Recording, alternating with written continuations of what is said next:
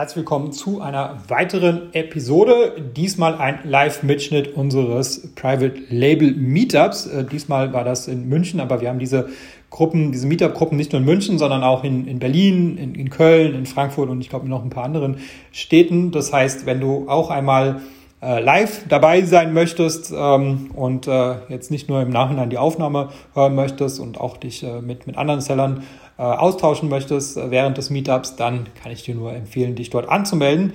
Den Link zu diesen Meetup-Gruppen findest du in der Episodenbeschreibung. Ähm, wir wollen es so einmal im Monat machen. Äh, allerdings haben wir jetzt durch Corona ein bisschen Pause gemacht und ich bin derzeit auch so ein bisschen aus der Übung gekommen und deswegen ist die Tonqualität dieser Aufzeichnung nicht so gut, wie sie schon mal war. Ja, ich bitte das äh, zu entschuldigen. Aber der Referent, der Sebastian, äh, der kompensiert äh, die, die nicht ganz so gute Tonqualität äh, durch äh, einen umso besseren Inhalt.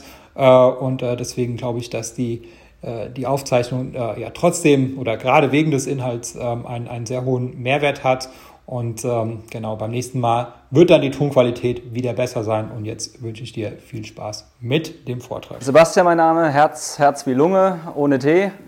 Ähm, und für die, die fragen, was meinem Auge los ist, nein, es ist nicht ansteckend. Ich soll von zu Hause sagen, meine Freundin ist Russin, ich krieg Drescher. Ähm, nee, nicht für dich. Äh, das wäre ja nicht mehr gelogen. Das wäre ja nicht gelogen, das stimmt, genau. ähm, der Hintergrund ganz einfach, wo wir jetzt gedacht haben, der Timo, danke dir vielmals natürlich, dass du über Dragonflip äh, eingeladen hast.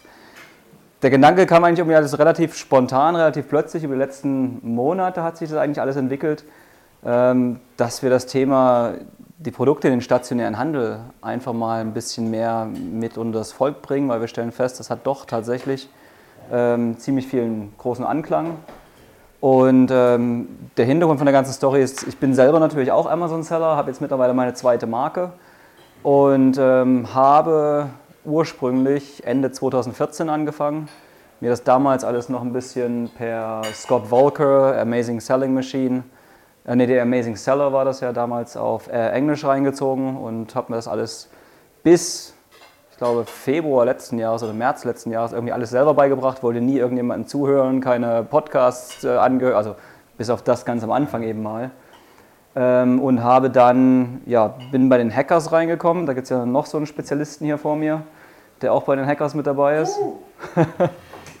und muss sagen, also das ist natürlich schon mal super, super tolles Netzwerk. Äh, ich habe da gelernt, das hätten wir viel eher machen sollen. Und ich glaube, genau so ein Austausch, was ihr jetzt hier sowieso untereinander in München schon habt, ähm, hilft echt ohne Ende, sich in unterschiedlichsten Bereichen vorzu, vorzu, ja, vorzuarbeiten.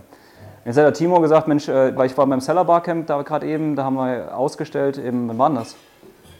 Das war November, ja. November war das schon, gell? Ähm, und da hatte ich einfach mal so die Frage in die Runde geworfen von den ganzen Leuten und sagen, äh, wie es denn aus? Habt ihr eure Produkte für den Retail fertig? Wollt ihr den Retail bringen? Und die Hände gingen nach oben und ich so, oh, okay.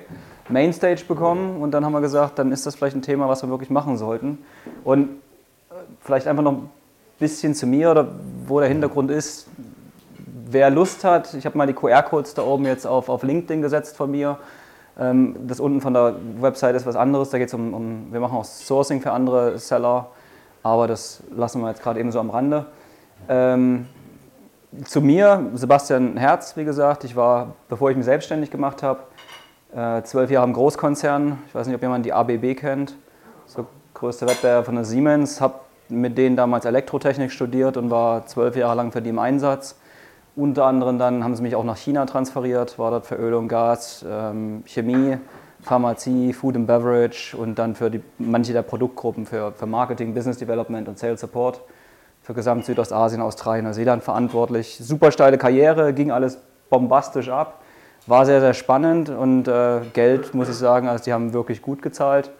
Aber irgendwann dann mit 29 oder 30 habe ich dann festgestellt, irgendwie das ist nicht so alles und habe dann eigentlich da begonnen, das Ganze natürlich noch ein bisschen weiter auszubauen, das eigene Geschäft mit aufzubauen und bin den einen Morgen aufgewacht. Freundin hatte mir so über die letzten Wochen hat sich das Ganze so ein bisschen gesteigert, was die Verkäufe anging. Damals war es witzig, ich hatte noch äh, Schutzhüllen für Bankkarten, also solche, solche Alu-Schutzhüllen. Ähm, ja, Produktionskosten könnt ihr euch vorstellen, was das war. Ne? Und drei Stück damals ging das noch für 14,99 Euro über den Ladentisch. Und ich dachte mir, das war so richtig, richtig schön. Die ersten Tage, die ersten ähm, guten Tage hing es, glaube ich, an mit 67 Verkäufern an einem Tag. Da dachte ich mir, oh, jetzt wirst du mal langsam aufmerksam. Dann ging es später dahin, dass mal äh, in, wie heißt es, ein, ich glaube 180 Stück oder sowas in einem Tag ging und da wurde ich natürlich wieder aufmerksam und zwei, drei Wochen später kam mal noch so ein Bombentag und da waren es dann, ich glaube, 572 Stück an einem Tag äh, im Durchschnitt. Ich glaube, es waren so knapp 6000 Euro Umsatz nebenbei ähm, an einem Tag und das war so der, ist der Hammer gefallen. 1. April gekündigt. Die haben in China, nee, das war damals Singapur, hatten sie mich dann, war ich dann noch zwei Jahre in Singapur ähm, und hatten, habe ich einen Hammer fallen lassen und gesagt, das ist kein April-Scherz, ich versuche mich jetzt mal selber natürlich an der Eigenständigkeit. Ging dann so weit, dass wir das Ganze natürlich die erste Marke immer weiter aufgebaut haben. Wir waren dann auf Weltreise, sind nach sechs Jahren Asien mit dem Motorrad umgezogen, von Singapur zurück, äh, 242 Tage, 38.322 Kilometer zurück nach Deutschland, weil so nach sechs Jahren Asien hat es dann doch irgendwie zurück zur Familie gezogen.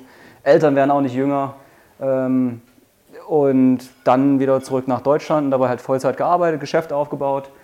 Bis dann irgendwann so der Punkt kam, wir kamen in Deutschland an, Geschäft auf Amazon lief eigentlich und ich bin ganz offen, gehe damit direkt um. Ich stelle RFID-Blockerkarten her. Wer hat das schon mal irgendwo gesehen oder irgendwo auf der Liste gehabt als potenzielle Produkte? Wer hat es umgesetzt? Also keiner von euch. Ich hatte mal teilweise 63 direkte Wettbewerber mit dem gleichen Produkt auf Amazon Deutschland.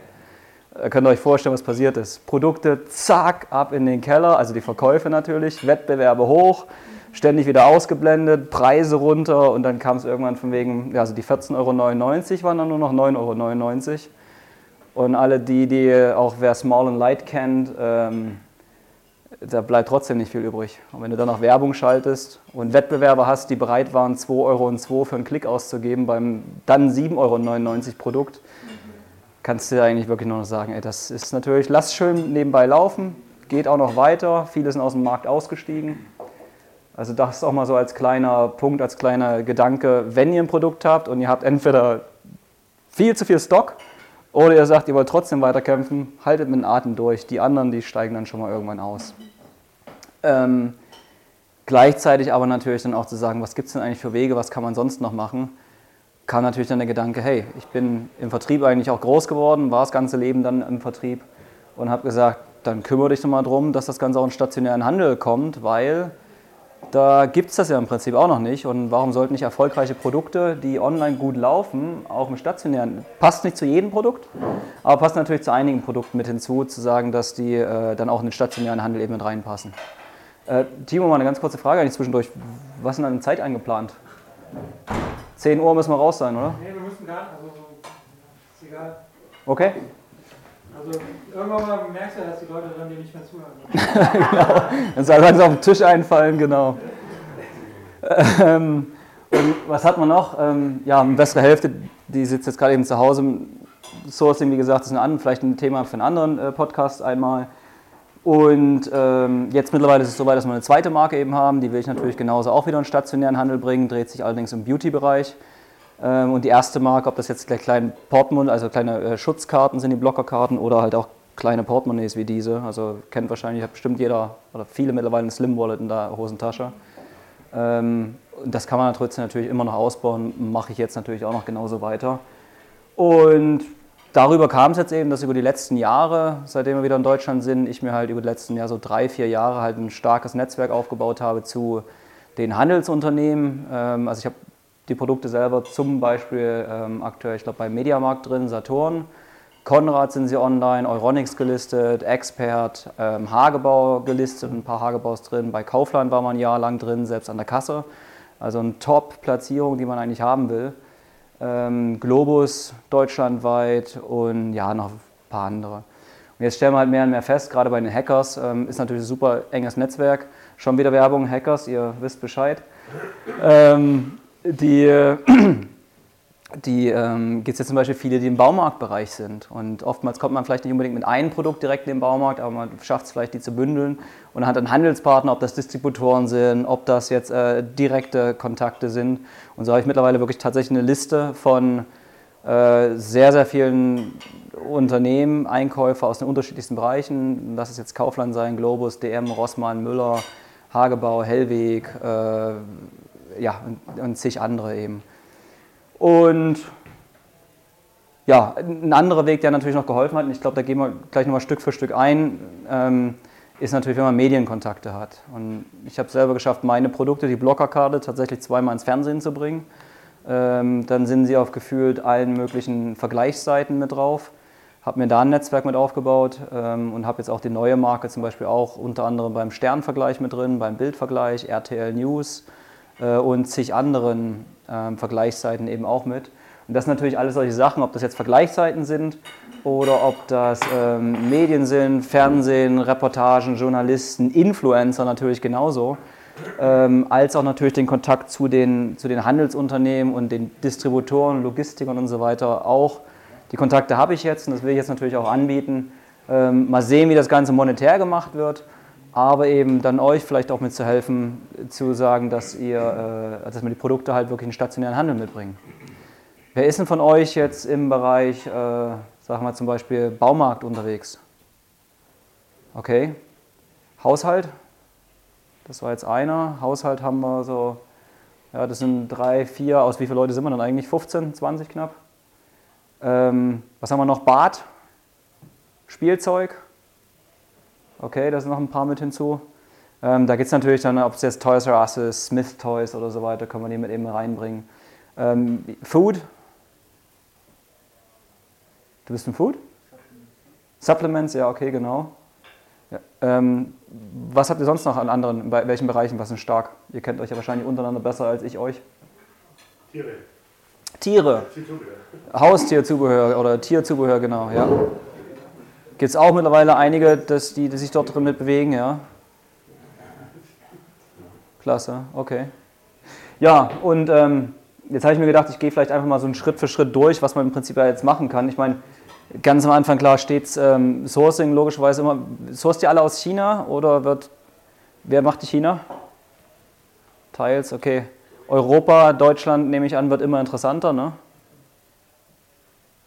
Das ist aber, das muss ich sagen, das war erstaunlich zu sehen, wie wenige jetzt tatsächlich mittlerweile aus China sourcen. Also Respekt, das ist gut dann. Ähm, Amazon Webshop E-Commerce, seid ihr selber auch aktiv? Oder eigentlich fast alle wirklich nur äh, Amazon? Gibt es denn bei E-Commerce? Also ich fange es gerade parallel selber ein bisschen an. Aber Rest alles Amazon, ja? Ja. Ähm, und dann stellt man sich natürlich auch mal die Frage von wegen, oder die kriege ich jetzt immer wieder natürlich, ist, äh, lohnt sich das überhaupt im stationären Handel? Gibt man denn da wirklich so viel ab? Ähm, wie viel verdienen die anderen jetzt dabei? Was haben Distributoren mit an Abgaben? Und um euch da mal so ein, so ein kleines Bild mit von zu geben, ähm, wenn man jetzt zum Beispiel ein Produkt hat, was es wirklich richtig, richtig innovativ ist, äh, es im stationären Handel wirklich noch gar nicht gibt und die Marken oder die Märkte, kann man ja dann auch logisch denken, sich selber wirklich selber drum reißen würden, dann sind die logischerweise auch ganz gerne natürlich gewollt, von ihrer, vom, vom, äh, mit wenig Marge das Ganze mal anzugehen. Gleichzeitig ähm, gibt es aber auch, wenn man wirklich Commodity-Produkte hat, die öfter mal ähm, natürlich dann ständig gefragt sind oder es gibt viel Wettbewerb, man setzt sich halt mit kleinen USPs nochmal ab. Kann es natürlich sein, dass man dann, wenn man es jetzt mal einen Preis mal ansieht, äh, einen Bruttoverkaufspreis, Mehrwertsteuer abgezogen, Nettoverkaufspreis, dass man dann davon vielleicht 30, oftmals 40 Prozent abgeben müsste. Ähm, ist oftmals dann die Frage zum Beispiel, okay, könnten wir mit 50 Prozent des Nettoverkaufspreises immer noch Marge machen, aber ich nehme an, da wir alle bei Amazon sind, logisch muss das gehen.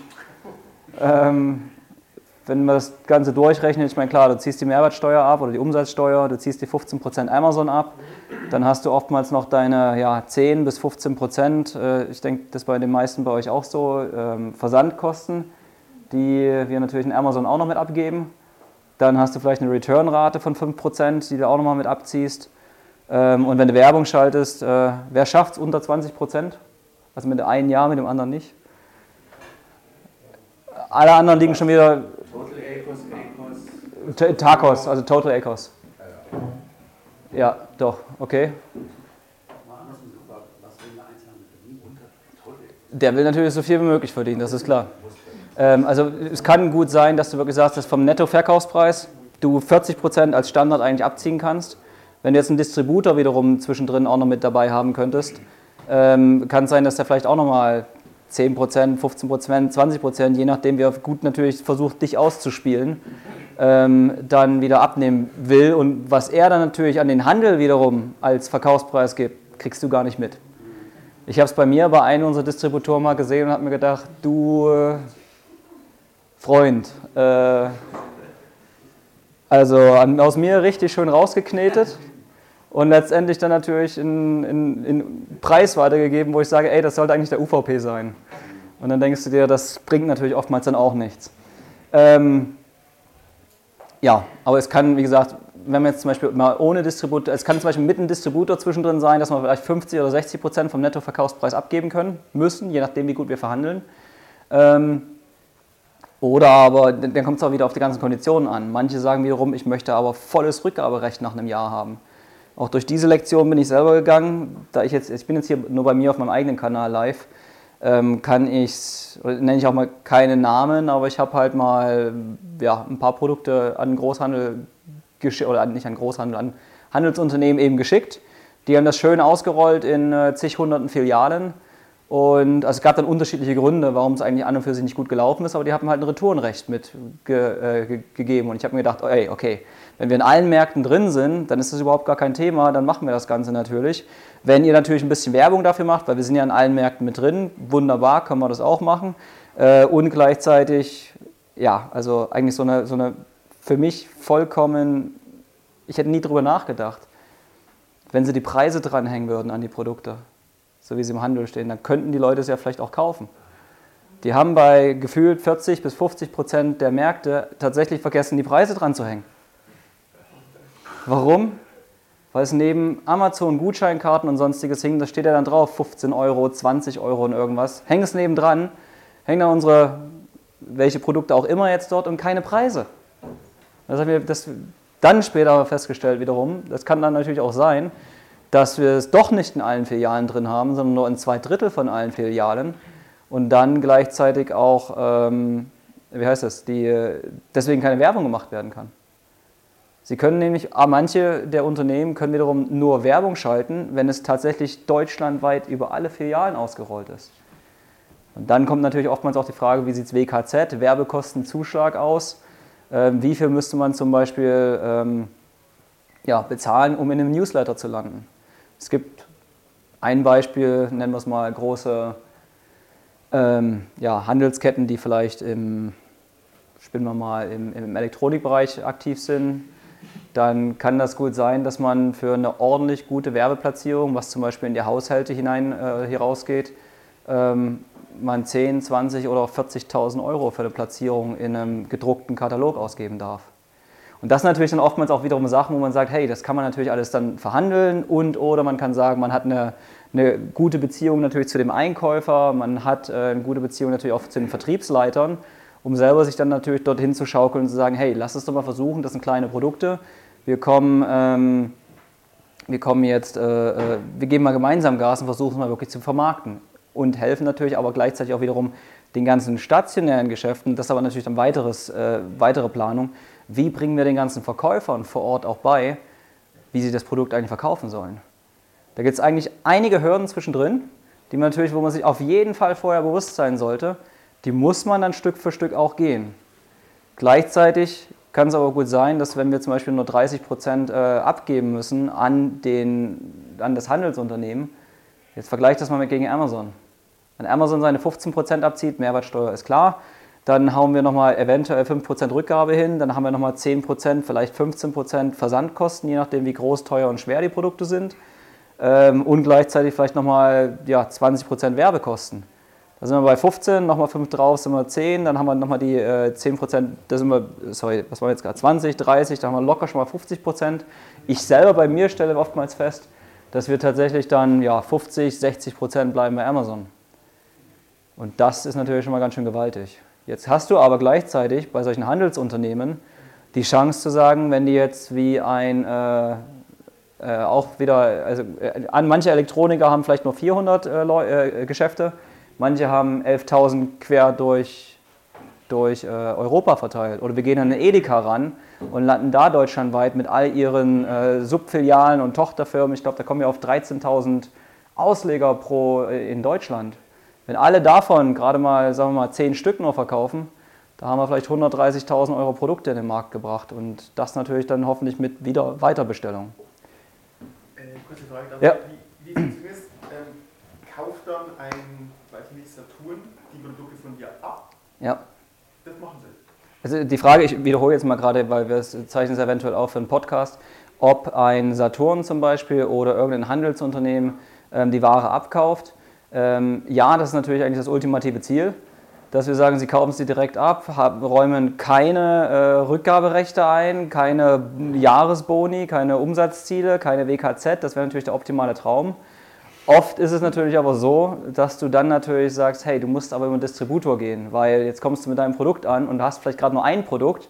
Da sagen sie, pff, also für ein Produkt, so toll das auch ist, der Aufwand, dich zu listen und dich dann einzuführen, du kennst das, je größer die Unternehmen werden, desto langsamer mühlen, äh, äh, wie heißt, malen die Mühlen.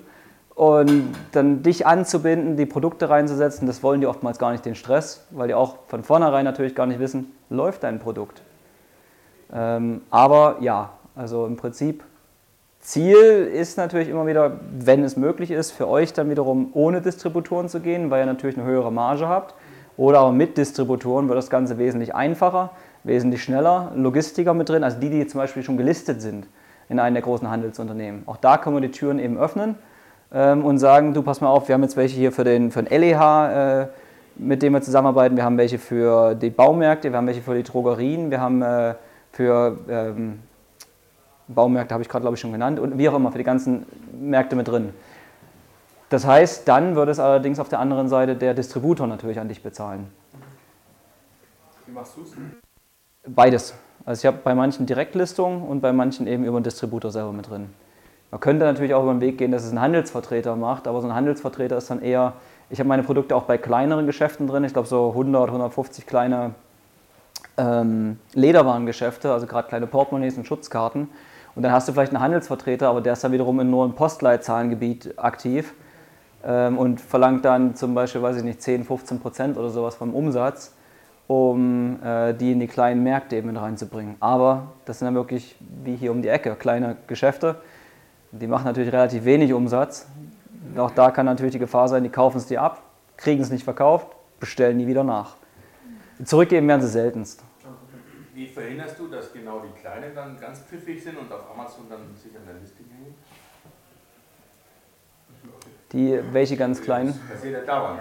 Naja, also dass die, über über den Großhandel rausgehst und ja. die das dann im Geschäft haben, sagen, verkauft sie nicht und die dann aber selber Online-Händler sind ja. nebenbei und ja. dann gehen sie auf dein eigenes Listing bei Amazon. Also ein Weg ist natürlich, setzt deine Verkaufspreise an die so hoch genug, dass, dass du mit deinem Preis zum Beispiel bei Amazon logischerweise Richtung Buybox immer, wenn du möchtest, drunter liegen könntest. Ja. Du kannst aber gerade auch, wenn du jetzt mit vielen hier machst, und das ist eigentlich eine ganz, üble, üb, eine ganz übliche Sache, ist, dass du denen eben dann mitteilst, du sag mal, Amazon gehört mir. Du kannst gerne in deinem Shop verkaufen, in deinem eigenen Webshop, aber bitte nicht an mein Listing dranhängen. Und das lauschen dann eigentlich die meisten und, und hören dann auch drauf. Ja.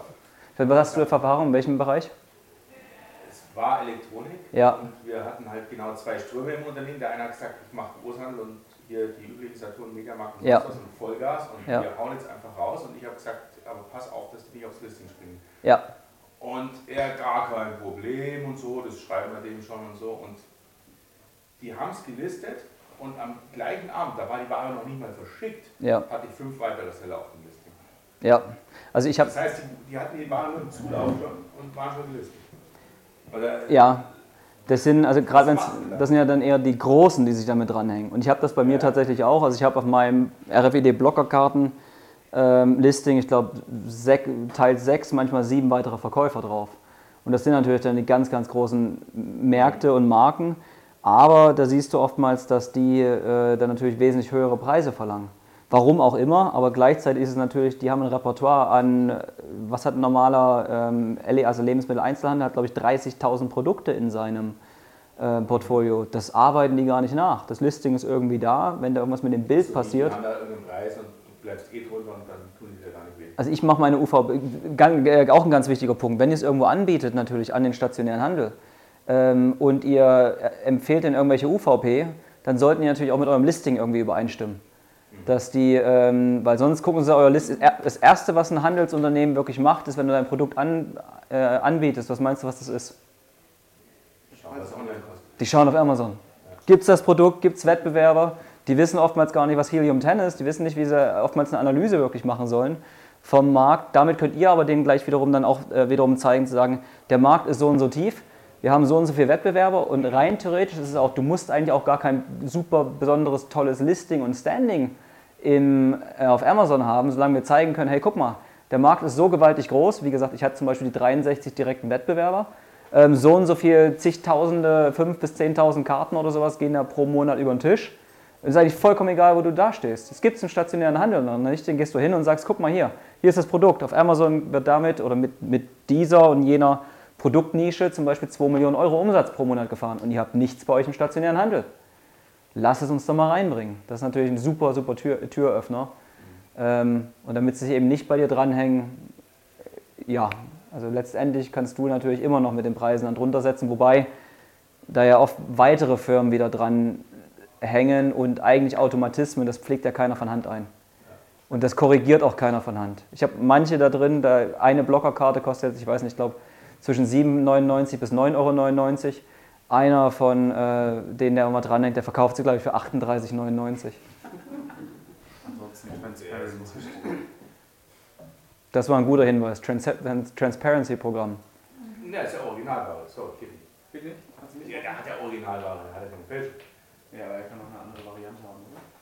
Der hat sie von dir gekauft, der darf sie verkaufen. Ja, das stimmt. Das Transparency wäre ja gegen also, Counterfeit. Das ist deswegen frei. Also, du darfst ihn eigentlich auch nur Gentleman's Agreement sagen, geh nicht auf Amazon verbieten. Darfst ja. theoretisch ja nicht. Die dürfen es rein theoretisch immer wieder verkaufen, natürlich, genau. Die haben die Ware und die können jeden Marktplatz angehen. Du kannst mit denen sagen, du, ich möchte gern den Markt für mich selber behalten, äh, bitte geh da nicht hin. Entweder sie machen es oder sie machen es nicht. Verbieten ist es klar, freier Markt kannst du nicht. Aber wenn du das Produkt Ja, du kannst eine andere ERN fahren. Ja. Oder, oder eine andere Variante sogar. Ne? Genau, und genau die, die dann eh hier und hin und alles gar nicht checken, denen bietest du das Produkt an mit der ERN und sagst, schau mal, wir verkaufen für 149, selber verkaufst du 129 auf einer anderen ERN. Ja. Geht schon. Ja. Ja, gucken wir nochmal weiter, was haben wir gesagt. Ähm, was für Handelsunternehmen natürlich interessant ist. Äh, eigentlich eine super einfache Antwort. Die wollen Geld machen, logisch. Die wollen am liebsten. Bitte? Ah. Die wollen am liebsten natürlich, klar, dass die Produkte genau wie wir für uns Amazon-Seller auch so klein wie möglich sind, damit sie ja keinen Platz wegnehmen, äh, so leicht wie möglich sind, einfach zu versenden sind, am besten natürlich nichts kosten und äh, in, ja, richtig viel Asche abwerfen und sich dabei noch ungefähr 500 Mal pro Tag oder pro Stunde am besten drehen. Ähm, wenn ihr denen natürlich klar ein Produkt anbietet, das ist im, ach so, gleichzeitig soll es natürlich überall bekannt sein, aber niemand anderes darf es verkaufen. Das ist genau das gleiche, ich glaube, wie wenn ihr eure Mitarbeiter anstellt oder bitte 18 Jahre sein, nichts kosten, aber 50 Jahre Berufserfahrung mitbringen. Ist natürlich die eierlegende Wollmilchsau ist alles. Bitte? Wettbewerbsverbot bis äh, Natürlich, genau so ist es. Und du selber sollst natürlich auch nicht verkaufen, aber es muss unglaublich bekannt sein und jeder will es haben. Eine kurze Frage. Na klar. Du hast vorhin gesagt, ähm, bei, bei dem Laden, wo so viele Produkte gelistet waren, war einfach kein, kein Preis dran. Ja. Ähm, wie ist dir das aufgefallen oder hättest du auch was daran ändern können? Ja, ja, also ich bin auch sehr, sehr aktiv geworden. Ich habe äh, quer durch Deutschland meine, also die Frage war, ähm, wo wenn es passiert, dass in einem Geschäft eben halt keine Preise dran sind, was kann man dagegen dann zum Beispiel machen oder was habe ich zum Beispiel gemacht? Oder sozusagen, wenn das Listing im Geschäft nicht optimiert ist. Äh, genau. Richtig, wenn das Listing eben im Stationär nicht optimiert ist. Das, das ist eine super geile Formulierung, gefällt mir. Oder generell, wer die Point-of-Sale-Marketing-Kampagne macht. Ne? Genau. Ähm, Marketingkampagnen am POS, ähm, was und wie man da das Ganze eben machen kann. Ähm, das wird relativ schwer. Aber ich gehe erstmal zum ersten Punkt eben mit hin. Die, wenn die Preise eben nicht dranhängen, dann hängst du dich im Prinzip, gehst natürlich zu deinen Einkäufer und sagst, Achtung, wir haben festgestellt, äh, da haben wir wohl in so und so vielen Märkten gefühlt, machst halt eine Stichprobe. Ich habe quer durch Deutschland Freunde eben aktiviert und gesagt, Jungs, Mädels, tut mir mal einen Gefallen, geht mal zu, jetzt hätte ich fast einen Namen gesagt, äh, geht mal bitte zu dem und dem Unternehmen in eurer Nähe und schaut mal dort rein ähm, und schickt mir mal bitte ein Foto und sagt mir, welcher Markt das dann gewesen ist. Und das habe ich mir natürlich schön abgespeichert, habe das schön dokumentiert und habe mich dann natürlich an meinen Einkäufer gewendet und habe gesagt, äh, lieber Herr, liebe Frau, äh, wir haben ein kleines Problem. In gefühlt 40% bis 50% aller getesteten Märkte hängen keine Preise dran. Oh ja, das kann ja gar nicht sein. Ähm, ich so, doch, das kann sein. Ähm, schickt da mal bitte eine Rundmail mit raus und macht mal, dass äh, sie die Preise wieder dranhängen oder dass es dann auch bewusst ist. Wurde dann auch gemacht. Letztlich hat sich nichts geändert. Ähm, neun Monate später haben wir das Ganze nochmal gemacht, weil wir festgestellt haben, noch immer keine Preise dran. Ähm, kommt aber ganz offen und ehrlich auf die Märkte selber an, auf das Unternehmen selber drauf an und ob du einen äh, guten Draht zu deinem Einkäufer hast ja. oder nicht oder wie viel die Person dann tatsächlich auch machen kann. Man könnte sie jetzt beispielsweise natürlich dann auch wiederum eine Etage höher dran wenden und sagen, ey, wir wollen doch die Produkte verkaufen. Also lasst uns bitte dafür sorgen. Ich habe es mal ein zweites Mal gemacht und dann hieß es dann, oder ein drittes Mal, glaube ich, und dann hieß es dann aber, ja, wir können jetzt aber nichts mehr raussenden, wir können sie damit jetzt nicht belasten. Okay. Wo du dir dann rein theoretisch aber auch sagst, ja, aber das betrifft jetzt vielleicht 150 Filialen. Ja. Und über diese 150 Filialen verkaufen wir nicht, aus dem Grund, weil keine Preise dranhängen. Ja. Also genau das Gleiche, hartnäckig sein, dranbleiben.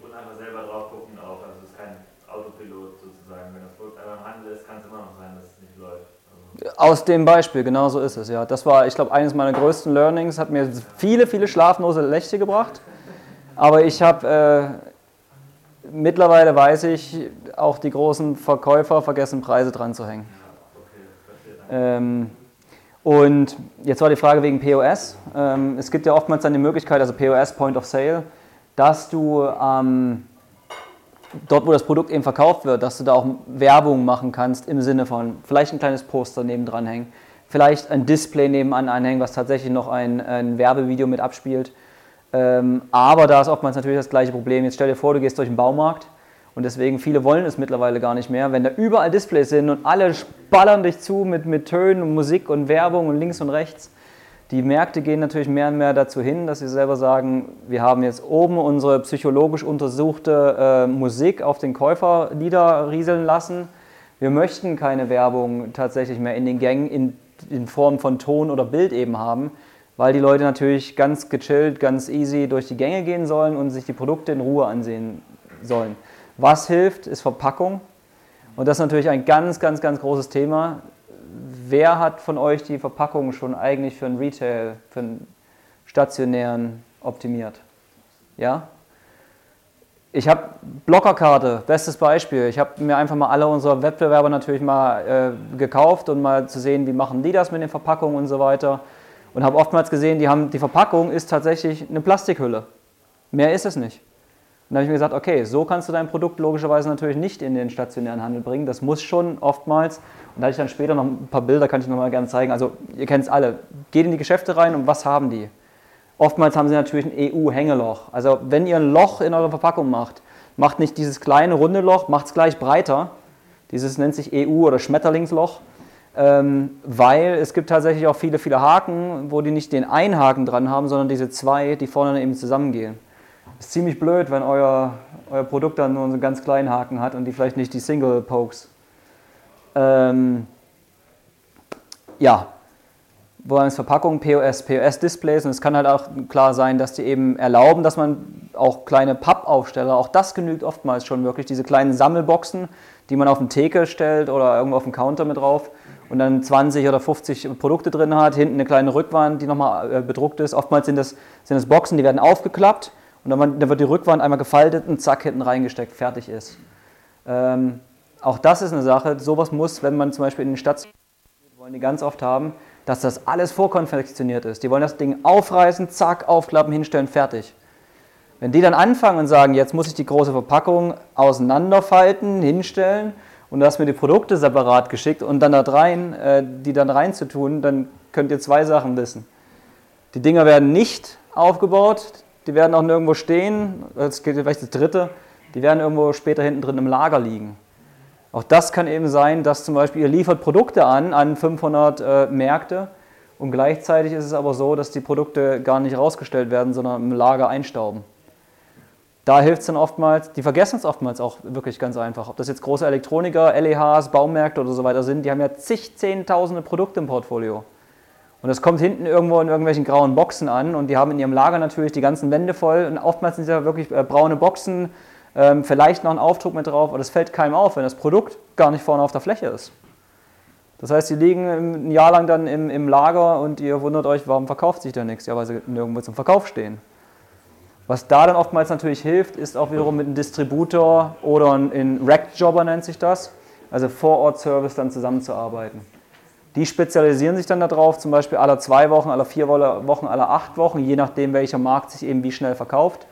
Ähm, fokussiert sich dann darauf, die äh, vor Ort wieder zu bestücken, die nachzufüllen. Oder aber zum Beispiel, wenn es irgendwo sehr, sehr gut läuft, gehen sie dann auch vor Ort hin und sagen, wir richten jetzt die Autonachbestellung ein. Das heißt, es ist tatsächlich so, die Verkäufer schauen aktuell bei den meisten Produkten oftmals so, okay, was haben wir jetzt an Lagerbestand, gucken in ihren Computer rein, oh, hier müsste ich mal nachbestellen. Oder auch drei, vier, fünf Wochen später sagen, uh, ist ja gar nichts mehr da, ich hätte eigentlich schon mal lange nachbestellen können. Auch das geht natürlich, gerade bei Produkten, die sich dann wiederum gut verkaufen, dass das Ganze automatisch gemacht wird. Die sehen über die Zentrale, welcher Markt bestellt wie viel, setzt, welch, macht welche Absätze und setzt dann einmal den, den, den, das Flag zu sagen, okay, jetzt Auto-Nachbestellung, entweder bei euch oder eben bei äh, dem Logistiker dann oder Distributor, wenn ihr zwischendrin habt.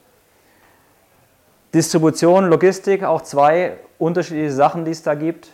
Wenn ihr Glück habt, ähm, zum Beispiel bei Kaufland wäre das so eine Sache, da ist es oftmals viel, mit vielen Produkten so, dass es eine Zentrallieferung gibt. Das heißt, ihr schickt alles zusammen auf einer Palette in ein Zentrallager und die verteilen das wiederum auf andere Märkte, also auf alle ihre Märkte dann selber über eigene Logistik. Jetzt kann es auf der anderen Seite sein, bei einem ähm, Hagebau wiederum, äh, kann es sein, dass ihr, oder jetzt muss ich gerade überlegen, oder nehmen wir mal einen Globus einfach, ihr habt vielleicht eine zentrale Bestellung bekommen, aber ihr dürft bei Globus alle 35 Geschäfte, was jetzt nicht so viele sind, aber alle 35 Geschäfte selber beliefern. Das heißt, das machen nicht die, sondern ihr macht, stückelt das alles in 35 mal kleine Päckchen. Und Lieferung frei Haus ist klar. Das wollen sie immer logischerweise haben. Auch wenn es nur 4 Euro oder 5 Euro zusätzlich kostet, aber Lieferung frei Haus. Skonto ist natürlich auch noch so ein Thema, was immer wieder reinkommt. Letztendlich, auch wenn das natürlich nach alles nach sehr, sehr hohen Preisen klingt, lohnt sich der stationäre Handel prozentual, aber trotzdem immer noch. So wie ich sehe, bei vielen Produkten landest du eigentlich oftmals bei gleichen Preisen als das, was du bei Amazon machst, oder aber du kannst noch mehr mit dran verdienen. Kurze Frage, wie haben sich deine Sales auf Amazon dahingehend entwickelt, dass du deine Produkte Einzelhandel gebracht hast? Also hast du dann Umsatz plus gemerkt auf Amazon selber? Dass ich sie im Stationären hatte? Ja. Äh, nee, nicht unbedingt, würde ich. Okay. Also es könnte gut sein natürlich, man kennt das Paradebeispiel, die Leute gehen in ein Elektronikgeschäft, gucken sich dort einen Laptop an oder irgendwas und stellen dann fest von wegen, oh ja, äh, ich gucke mal aber online beim Preis nach.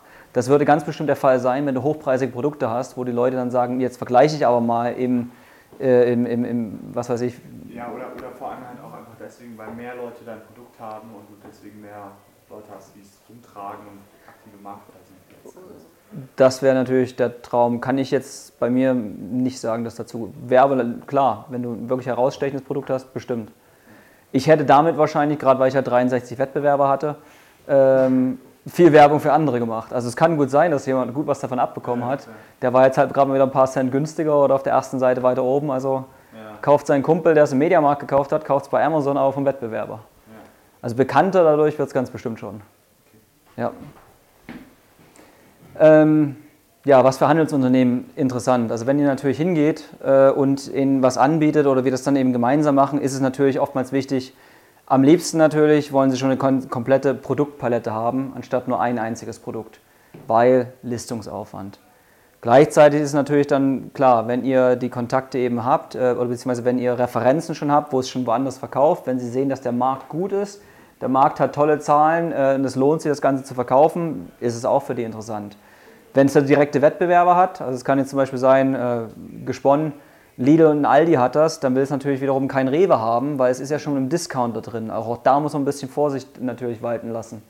Ähm, oder ähm, ja, wenn es jetzt zum Beispiel ein äh, DM hat, dann will es ein Douglas wiederum nicht haben, weil größer oder viele Wettbewerber, Günstigpreise, Teuerpreise, passt alles nicht so gut zusammen. Ja, das ist natürlich auch ein super Ansatz. Äh, das, ist, äh, das erinnert mich an, an meine ähm, Also die Frage war, kann man nicht einfach die Marke ändern, das Ganze ein bisschen günstiger und teurer machen? Das vielleicht auch noch, was Richtung Markentrieb für euch hingeht oder Markenentwicklung, ein kleiner Tipp. Ich weiß nicht, ob ihr das, das Beispiel kennt, zum Beispiel von Volkswagen. Die bedienen ja im Prinzip alle Kategorien an Käufern. Richtig.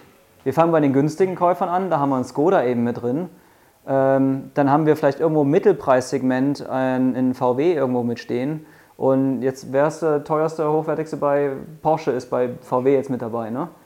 Haben wir wiederum äh, in Anführungsstrichen, oder stellt euch einfach vor, man macht eigentlich mit einem Produkt, werden wir drei Märkte bedienen. Das heißt, ihr könntet die günstigen Einkäufe abdecken, ihr könntet die Medium-Preissegment und die Premium-Segment abdecken. Dadurch, dass ihr jetzt eigentlich die Produkte schon eben habt, könnt ihr das eigentlich alles auch so abspecken, um eure Marken noch mit weiter voranzutreiben, zu sagen, wir fangen beim kleinsten eben an, machen es wirklich sehr günstig, keine große aufwendige Verpackung, dann eine Medium-Variante und eine richtige Premium-Variante, wo wir vielleicht eine Magnet-Klappbox haben für ein Gummitierchen. Ähm, was auch immer. Dann natürlich die, alle Bereiche mit abzudecken und die, die Marktreichweite natürlich euch selbst gegenüber natürlich äh, Wettbewerb zu stehen, aber letztendlich greift ihr es ja selber auch wieder ab. Ähm, hm? Ja, ich habe noch eine Anfrage. Ja. Nee, sprich los. Wie ist denn das eigentlich mit der, mit der Finanzierung? Ich meine, äh, also bei mir wäre das jetzt wahrscheinlich eher so ein Display. Ne? Ja. Display ja, mit äh, mehreren Produkten. Ja. Und ein Display hat dann halt einen Wert von, keine Ahnung, 200 Euro. Ja. Euro. So, wie soll ich 5000 Läden dann bestücken? Ja. Das sind ja über eine halbe Million Euro. Richtig. Also ich muss das erstmal vorfinanzieren irgendwie. Richtig. Frage war jetzt tatsächlich wegen, äh, wir haben jetzt Displays, wir müssen Displays aufbauen, vielleicht sind da 200, 250 Euro Warenwert und gleichzeitig äh, bringen das dann noch in ja, 500 Filialen oder vielleicht 5000 Filialen.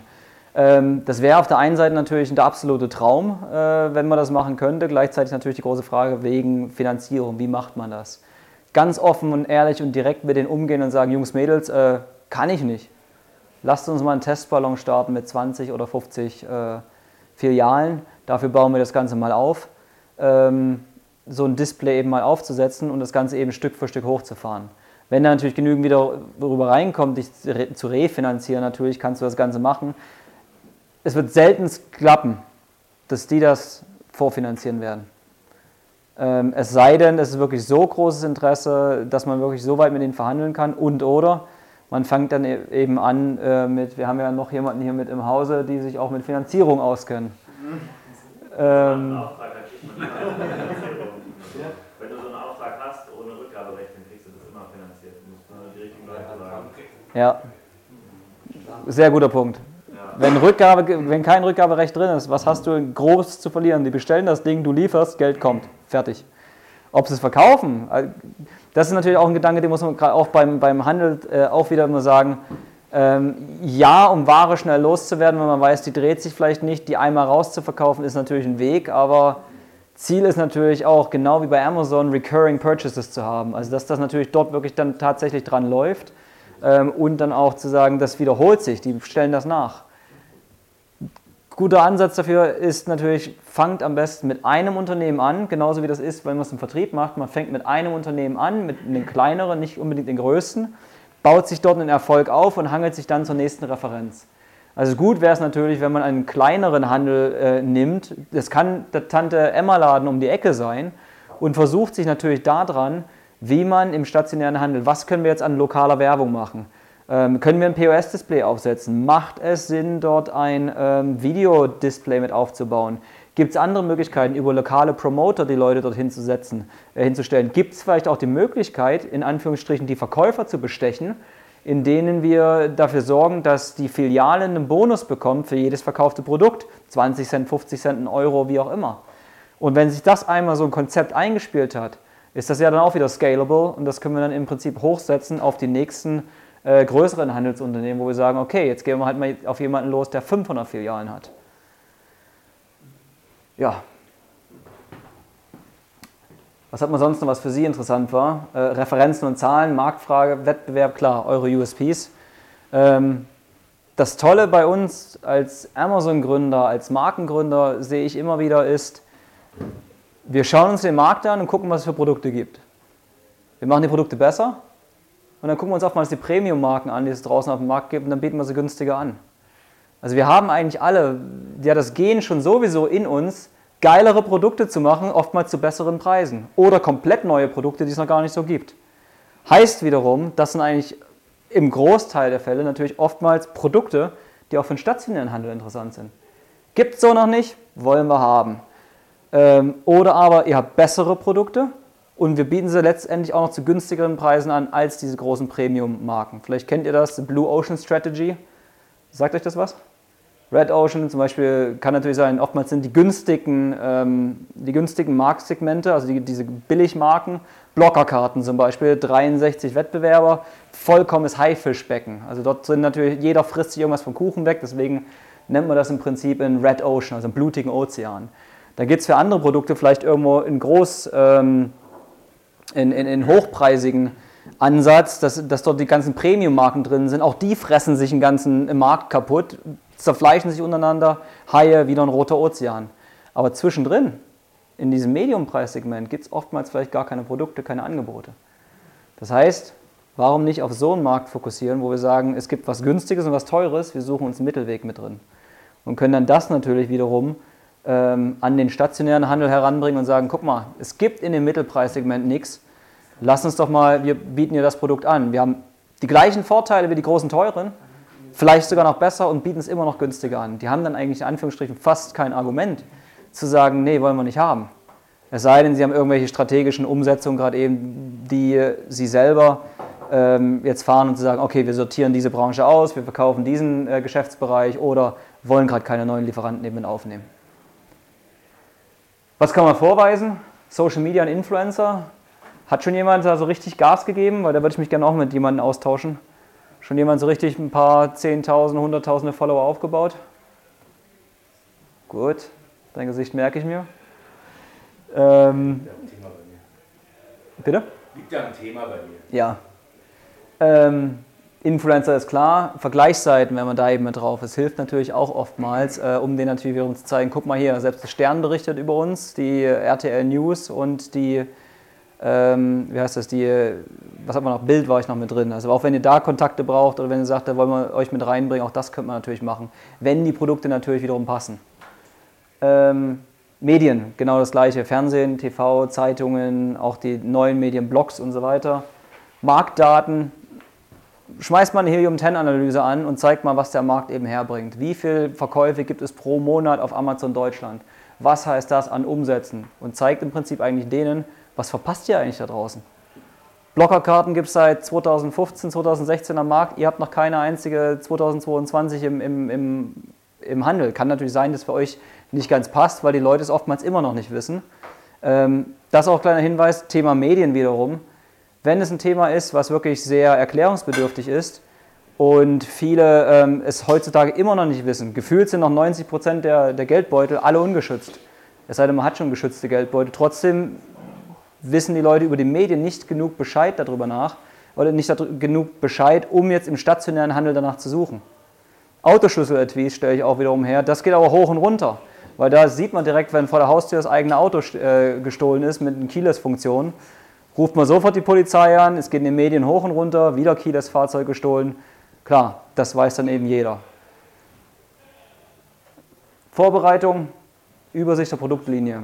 Wenn es dann wirklich geht und ihr sagt, hey, es macht Sinn, wir sollten es in den stationären Handel hineinbringen, ähm, eine grobe Übersicht über das, was ihr eben natürlich im Angebot habt. Genau das gleiche, was sind die Marktdaten, all diese USPs, die wir eben haben, Referenzen. Reicht ein drei- oder vier Seiter, um das Produkt vorzustellen?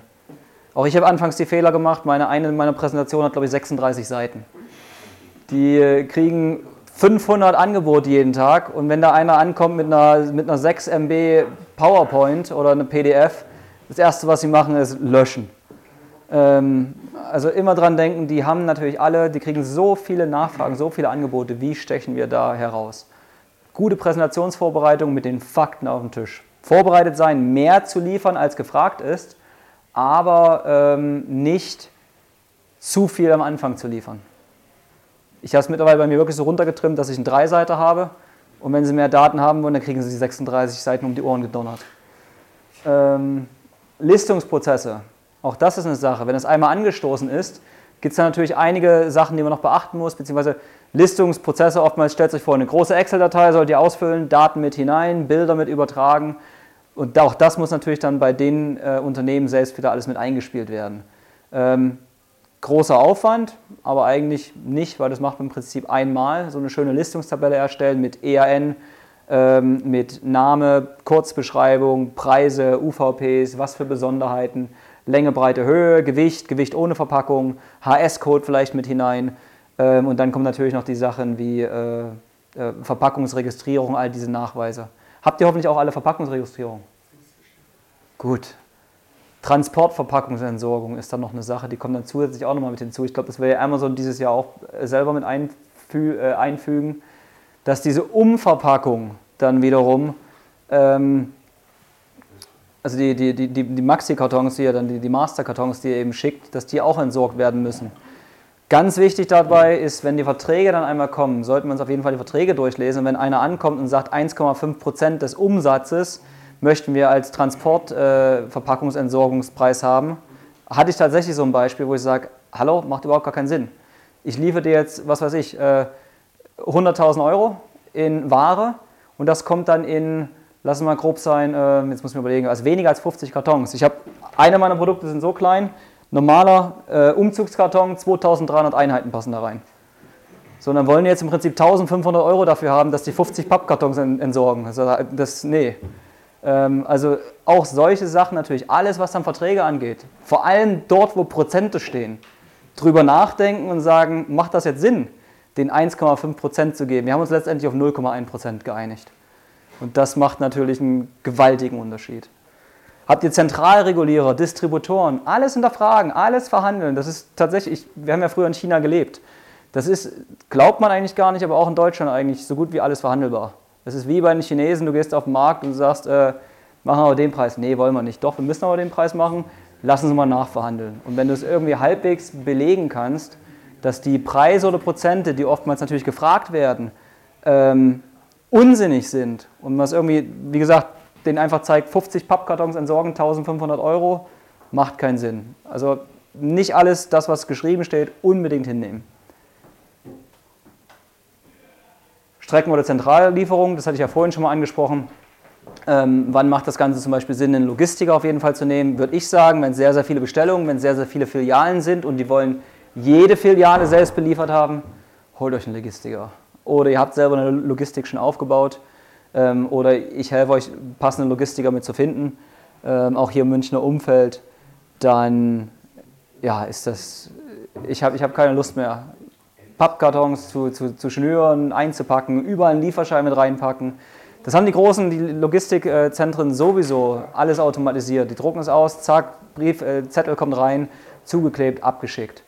Das, da braucht man sich dann irgendwann selber nicht mehr hinstellen. Aber ich glaube, es kommt natürlich zu dem Punkt irgendwo hin, wenn man selber sagt, jetzt habe ich wirklich keine Lust mehr drauf, jetzt wird so viel Aufwand, dass mir der halbe Tag verloren geht.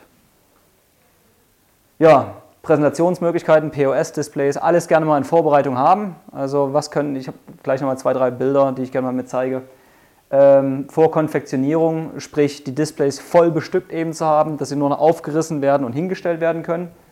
Ähm, und was Aktionsgeschäft angeht, ist oftmals, dass man auch sagt, man macht jetzt zum Beispiel für zwei Monate oder einen Monat oder, oder zwei Wochen ähm, Sonderpreise, um denen natürlich dann versuchen sie logischerweise nochmal mehr Prozente herauszuholen, aber sagen, jetzt packen wir es mal für zwei Wochen in die Werbung und schauen mal, was über die Werbung dann eben passiert, ob wir massiv was verkaufen können. Ziel für mich wäre natürlich klar, mit einer meiner Produkte mal im Aldi Lidl netto zu landen, von mir aus gerne in der Schütte drin, geht schön komplett durch den Deutschlandverteiler und dann gehen wir, wenn wir jetzt zum Beispiel einen Aldi haben, ähm, jetzt muss ich gerade überlegen, was Aldi oder Lidl, ich glaube, in, in, Lidl, da sind wir, glaube ich, bei dreieinhalbtausend Filialen oder sowas. Und wenn jede jetzt mal 100 Stück davon äh, verkauft in so einer Aktion, das könnte bombastisch werden. Auch sowas natürlich alles möglich. Wiederum will ich aber auf gar keinen Fall diese dreieinhalbtausend Pakete schnüren für Lidl wiederum. Weil da machst du jeden Profit natürlich kaputt. So, Service vor Ort. Ich glaube, da kommen wir langsam jetzt wirklich zum Ende. Ähm, Service vor Ort bedeutet im Prinzip genau dieses Rack-Jobbing. Dafür zu sorgen, dass die Produkte lokal gut platziert sind und auch da oftmals ein ganz wichtiges Wort, Zweitplatzierung. Es gibt oftmals die Sache, bei meinen Blockerkarten zum Beispiel, die passen sehr, sehr gut in, ähm, in äh, Sicherheitshardware, im Softwarebereich, manchmal beim Handyzubehör. Aber wo passen sie noch ganz gut? In die Kasse. Weil dort kontaktlose Zahlung, da ist die Gefahr. Oder hat man jetzt neue innovative Lollipops oder irgendwas, was natürlich die Kinder gerne mitnehmen, Süßigkeiten, ähm, gehört klar, Kasse, Kasse, Kasse, Kasse. Man kann dann eben oftmals auch vielleicht eine Zweitplatzierung eben erreichen, weil es passt in diesen Warenbereich und gleichzeitig auch noch an die Kasse oder wiederum an, äh, über große Displays irgendwo in den, in den Spezialbereich, ans Kopfende einer Reihe, als freistehende Aktionsfläche auf einer Chatpalette. Ähm, natürlich immer darüber nachdenken, wo könnte es in welchen Warenbereich noch mit hineinpassen. Und dann ist oftmals die Frage, wenn es jetzt zum Beispiel an einer richtigen Warenwand hängt, die thematisch sortiert sind, dann wird das, Einzel äh, oder das, Handelsunternehmen eh auf euch zukommen und sagen, wir müssen eine Lösung für Rackjobbing finden. Weil viele der Verkäufer stehen dann tatsächlich gar nicht mehr auf der Fläche und bestücken alles selber nach, sondern da kommt eine externe Firma, die ist beauftragt, alle, was weiß ich, Mäuse äh, und Tastaturen, alle Blockerkarten, alle Fit-Drinks, wie auch immer, an diesen Plätzen immer wieder aufzubereiten, aufzustellen und vielleicht noch eine lokale Werbung mit dran zu machen. Gibt es oftmals auch kleine Banner, das sind wie Magnetplatten oder Platten, ähm, die werden einfach an das Gestell mit dran gemacht und zack hat man eine visuelle Werbung lokal vor Ort. Wenn man sowas hat und findet, das kriegt man natürlich dann klar über Erfahrung mit, was gibt es für Möglichkeiten, das zu machen und oder über einen Logistiker und oder über einen Rackjobber, die dort sowieso Tag ein, Tag ausgehen ähm, und dann eben dafür sorgen, dass eure Verkäufer vor Ort ähm, in so wenigen Worten wie möglich natürlich verstehen, was ist das Produkt und warum soll ich es verkaufen. Wie äh, Blockerkarten hatte ich das Gefühl ganz am Anfang, das war so schwer, den Leuten zu erklären, was das Ding macht. Die haben gesagt, wie funktioniert denn das jetzt? Mittlerweile bin ich dazu übergegangen zu sagen, das ist eine Karte, die steckst in Portemonnaie, in dein Portemonnaie, die baut ein Schutzfeld auf und deine Bankkarten können nicht mehr ausgelesen werden. Punkt. Karte verkauft. Ähm, da natürlich dann auch innovative Wege zu finden, zu sagen, wie schulen wir jetzt die ganzen, ähm, wie, heißt es, wie, wie schulen wir die ganzen Verkäufer auf der Fläche? Ihr werdet kaum zu allen Märkten irgendwie hinfahren und euch bei jedem vorstellen und dann trefft ihr eh nur die Hälfte der Belegschaft an. Manche liegen mit Corona am Bett, die nächsten haben gerade nicht Schicht und dann äh, sind eh drei Viertel Grad eben zum Verkaufen draußen. Das heißt, du hast dann im Prinzip äh, vielleicht irgendeinen Verkäufer irgendwo im Lager getroffen. Vielleicht kleine Videos machen, ein Minuten Videos auf YouTube, so dass das will ich jetzt gerade eben bei uns selber eben umsetzen. Mach ein kurzes Video, nehm den Link, schick das an die Vertriebler und bitte sie, das viral gehen zu lassen innerhalb der Firma über WhatsApp zum Beispiel. Die gehen dann raus, eine Zigarette rauchen in der Pause und sollen sich das Video dabei angucken. Produkt verstanden, aha, Zigarette noch eine und gehst dann wieder rein, raus, verkaufen. Ähm, da auch muss man natürlich logischerweise innovativ sein und so komisch das ist, selbst den großen Rack-Jobbern und ähm, und ähm, Vor-Ort-Service-Firmen auch mal eure Ideen einfließen lassen. Wir sind oftmals so viel weiter gedanklich als der stationäre Handel. Ähm, und dabei kann es manchmal so oft so einfach sein. Also geht nicht davon aus, dass unsere Moderne überall die gleiche ist. Ja, nochmal zwei, drei kleine Bilder. Ja, ist jetzt relativ schwer zu sehen, glaube ich, aber halt in den Verpackungen, ihr seht, überall habe ich oben so ein EU-Hängeloch mit dran. Ich steige mal einfach hier oben hin. Ähm, Verpackung natürlich oftmals natürlich so klein wie möglich, ist immer wieder gern gewollt. Ähm, man kann oftmals äh, eckige Verpackungen eben machen, ganz kleine, die können wirklich super simpel sein. Kleine Pappkartons, die eben mit eingeklickt werden oder aufgebaut werden, Hängeloch mit dran. Jetzt haben Sie die Möglichkeit, die irgendwo hinzustellen oder eben hinzuhängen. Und am besten hier ganz einfache Displays, kann man ja wirklich aus Pappe relativ schnell, also das kann man mit, fast mit Canva wirklich als Grafik vorbereiten. Ähm, die, und selbst wenn es nur ein Mockup ist, die hier zum Beispiel sind einfach nur Mockups. Einfach anbieten und wenn sie sagen, hey, wisst ihr was, ihr wollt die haben, ja, dann produzieren wir sie halt einfach. Lasst, setzt einen Grafiker dran, macht den schöne Bilder, solange es natürlich letztendlich dann doch bezahlbar ist. Ihr wollt wahrscheinlich keinen äh, Wettbewerber oder einen Marktbegleiter von Portemonnaies. Die machen tolle Portemonnaies, tatsächlich Secret. Vielleicht kennt ihr die, die mit dem Knopf unten dran, wo die Karten oben rauskommen. Ähm, das ist übrigens original. Die haben, was die an Aufsteller haben, die haben eine richtig dicke, fette Steinplatte, hinten dran einen kleinen Motor, der vorne die Karte, also ein so ein Portemonnaie, dann immer wieder dran bewegt, dass die Karten hoch und runter fahren. Ähm, also ziemlich aufwendig. Ich glaube, das ist nicht ganz so günstig, so ein Display zu machen. Und das würde ich äh, auch wirklich nur eigentlich empfehlen, wenn man sagt, ja, ich weiß, dass es sich verkauft, weil Frage vorhin, liefer mal sowas an 5000 Filialen und dann stellst du fest, hm, will keiner haben. Das ist schlecht. Ähm, Werbung natürlich, wenn man das auch machen könnte. Auch ganz, ganz einfache Sachen. Das hier ist ein Wobbler. Ein Wobbler ist im Prinzip, upsa, wenn ihr das hier oben seht, das ist ein Plastikband. Das Plastikband hat oben und unten ein äh, doppelseitiges Klebeband. Also einmal klebt es an dem Plastikband dran und das andere äh, zieht dann einfach ab. Jetzt die Frage, die Klebeflächen sind aber beide auf der gleichen Seite. Könnt ihr euch vorstellen, was das ist? Ihr nehmt das Plastikband einfach, ihr biegt das einmal oben um, damit die Klebeband hinten dran ist, dann hängt das hier dran, ein Plastikband nach vorne und dann wackelt das so schön in der Luft. Warum? Die Leute laufen durchs Geschäft und da wackelt was. Bleibst stehen, schaust drauf, anstatt einfach nur ein Poster an die Wand zu hängen. So nennt sich tatsächlich Wobbler. So einfach kann das sein. Oder wie ganz rechts ist ein bisschen schwer zu erkennen, das sind Plastikstreifen mit Hooks, also einfach nur mit Haken dran. So kennt man es oftmals, wie in den USA haben wir es oft gesehen, Skittles oder es gibt es auch bei uns, im, wenn es oftmals so Süßigkeiten sind, wo man so abreißt ne, oder wo man es einmal aus dem Haken rausnimmt. Das können, ich glaube, das Ding kostet 20 Cent oder 30 Cent das Stück und bestückst du eben mit äh, 12 Produkten. Das war tatsächlich bei einem der großen LEH, ähm, also LEH heißt Lebensmitteleinzelhandel, ähm, der Fall, da hat man mal einen ähm, einen Ballon, einen Testballon mal gefahren und da hatten wir, ich glaube, die 35 größten Center oder Großfilialen von denen eben mal getestet und haben dann tatsächlich für diese 35 Center jeweils drei solche Haken eben mit dran gemacht. Einmal waren es, glaube ich, Blockerkarten, dann waren es Schutzhüllen und dann war es, ich glaube, noch eine andere Packung Blockerkarten. Ähm, kann so einfach sein. 30 Cent das Stück, fertig. Ähm, Preise kleben Sie dann oben dran. Geht auch. So, stationärer Handel, Platzierung gibt es natürlich unterschiedliche Bereiche. Auch das muss man natürlich dann drüber nachdenken, wo soll das Ding dann sein? Ist das jetzt zum Beispiel wie oben links äh, im Kassenbereich, also Kassenbereich direkt nebenan nochmal ein Bild in der Warteschlange, weil da stehen die Leute und warten. Ich war das Wochenende geschockt, was, was im, im Einstein los war. Da war ich im Mediamarkt und da standen die Leute, weiß ich nicht, 50 Meter, habe ich mir gedacht, das kann doch gar nicht sein. So viele Leute in der Kassenschlange ähm, und das hat ewig gedauert. Was machen die, wenn die da stehen? Die gucken nach links und rechts und sehen natürlich dann dort die Produkte. Ähm, einen reinen Stirnbereich, wie du das jetzt zum Beispiel oben rechts siehst. Ähm, das heißt, die Reihen gehen normalerweise alle so tief in die Reihe hinein und du hast aber im Gang auf der Vorderseite, auf der Stirnseite von einer Reihe selber auch die Möglichkeit, natürlich Produkte mit hinzuhängen. Ähm, ist eigentlich auch einer der Top-Plätze wie unten links natürlich, Kassenbereich, äh, da, so haben wir schön dran gehangen, aber ohne Preise. Ähm, bei Gutscheinkarten irgendwo mittendrin oder eben bei Computern Sicherheit zum Beispiel.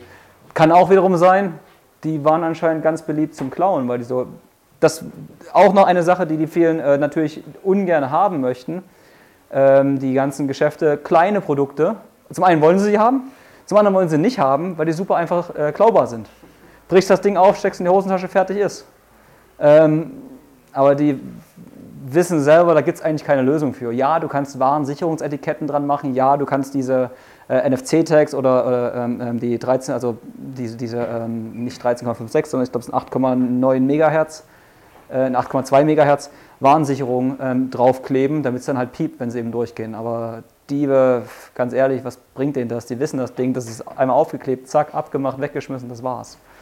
Ähm, die Handelsunternehmen werden das auf jeden Fall mal anbringen, aber letztendlich können sie auch nicht viel machen. Ja. Wer entscheidet, wo die Produkte platziert werden? Der, das Handelsunternehmen selber, weil also die Frage war, wer entscheidet, wo die platziert werden. Ähm, und ganz einfach aus dem Grund, weil sie, jeder hat andere Warenabteilungen. Der eine hat vielleicht keine Sicherheitsabteilung, der andere hat vielleicht keinen äh, Kassenbereich, haben sie alle, das ist klar aber die andere hat vielleicht keine Kfz-Abteilung oder so weiter. Und da musst du dir natürlich vorher gleich drüber klar. Oftmals wollen sie auch deine Ideen selber wissen. Oder bei Blockerkarten, Schutzhüllen, 99% der Handelsunternehmen wissen nicht, wo sie es platzieren sollen. Also musst du denen die Idee mitbringen. Vorschläge nehmen sie an. Haben sie diese Abteilung, zum Beispiel eine Kfz-Abteilung nicht, dann muss es irgendwo anders natürlich reinpassen. Ähm, ja, und wie du siehst, auf der rechten Seite sind jetzt zum Beispiel was, also ein paar Bereiche, die es eben geben kann. Es gibt auch wie bei einem Rossmann oder einem DM gibt es halt eine komplette Fotoabteilung, was Fotoentwicklung angeht, Batterien und so weiter angeht, Kleinelektro, Unterhaltungselektro, Multimedia, neue Medien, Foto, Handy, Zubehör, Also was kann eben natürlich dann bei dem Produkt zum Beispiel jetzt mit passen. Ja, und das war es jetzt eigentlich. Ich hoffe, dass. Danke.